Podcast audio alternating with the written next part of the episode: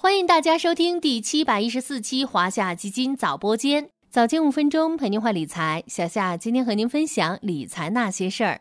关注债券市场的小伙伴应该注意到了，自二零二二年十月底以来，债券市场调整幅度较大，以债券产品为主要投资方向的银行理财产品净值出现较大幅度波动，甚至跌破净值。在此背景下，不少金融机构纷纷推出的净值低波动的产品。重提摊余成本法估值这一卖点，希望以此平滑产品净值波动，提振投资者信心。对此，有些小伙伴可能会有疑问：不是说资管新规落地后，市值法取代摊余成本法成为主要的净值计算方式吗？为什么摊余成本法又重出江湖了？其实，理财产品净值化的趋势并未改变，但摊余成本法依然是少部分理财产品的主要计算方式。今天小夏就带大家一起学习一下理财产品的净值计算知识，以便更深入的理解投资产品。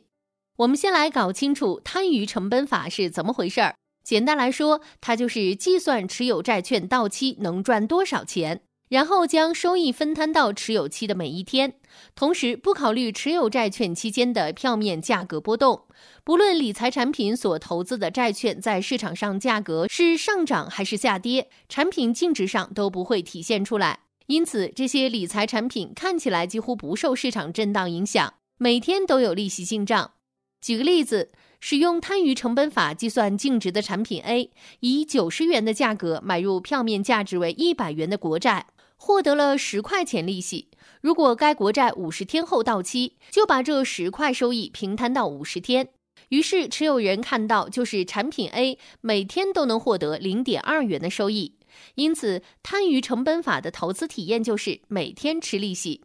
那为什么最近金融机构会在债市震荡市中重拾摊余成本法估值这一卖点呢？因为摊余成本法的一大优势就是在一定程度上能够提升投资者的持有体验。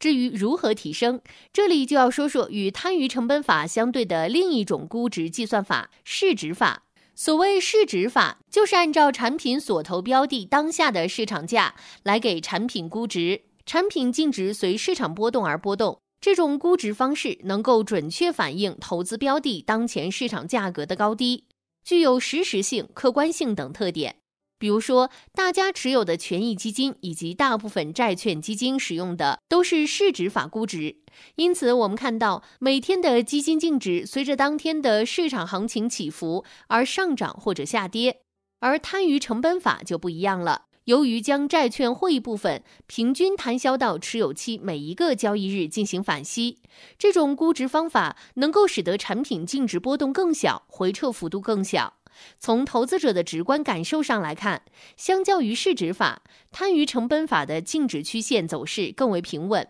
能够给到投资者更好的持有体验。因此，一部分稳健型投资者更加青睐摊余成本法的产品。听到这里，大家是不是觉得使用摊余成本法的产品比市值法估值的产品更好？如果这么认为，可能就有失偏颇了。小夏这样说的原因主要有两点：其一，能够使用摊余成本法的产品类型比较少，资管新规对可使用摊余成本进行计量的情形作出如下规定：一是封闭式产品。一是封闭式产品，且所投金融资产以收取合同现金流量为目的，并持有到期；二是封闭式产品，且所投金融资产暂不具备活跃交易市场，或者在活跃市场中没有报价，也不能采用估值技术可靠计量公允价值。也就是说，一定的封闭期或者投资金融资产要持有到期，是产品使用摊余成本法的前提。还记得小夏之前跟大家科普过投资的不可能三角吗？低风险、高收益和高流动性三者不可兼得。使用摊余成本法计算净值的封闭式产品，投资者一定要持有到封闭期结束才能卖出产品，牺牲了一定的流动性，换来了较低波动和收益较为稳健这两个特点，换来了更好的投资体验。其二，如果采用市值法估值，当底层资产出现波动时，能够及时体现在产品净值上，方便投资者及时根据市场变化调整投资决策。而摊余成本法的产品，其净值无法展现市场实时动态的变化，不利于投资者监控底层资产的涨跌情况。虽然摊余成本法能让产品净值波动看起来小一点，但也只是一种净值计算方式，并不能决定产品实际上是盈利还是亏损。理财产品是盈利还是亏损，主要决定于其底层资产的盈亏情况，而非净值计算方法。小夏今天的分享也是希望大家认清摊余成本法的真面目，以便更全面、深入地理解理财产品。